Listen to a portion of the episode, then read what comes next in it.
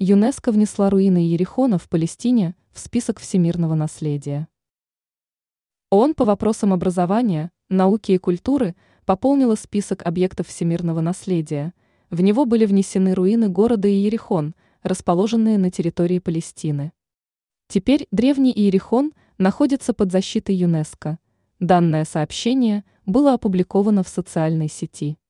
РИА Новости передает сообщение генерального директора по культуре ЮНЕСКО Эрнеста Атоня о том, что ранее объект был внесен в список для рассмотрения, которое длилось три года.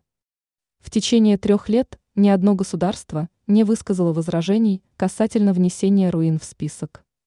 На территории древнего Иерихона не обнаружено останков поселений евреев или христиан. Иерихон относится к категории одного из самых древних городов мира.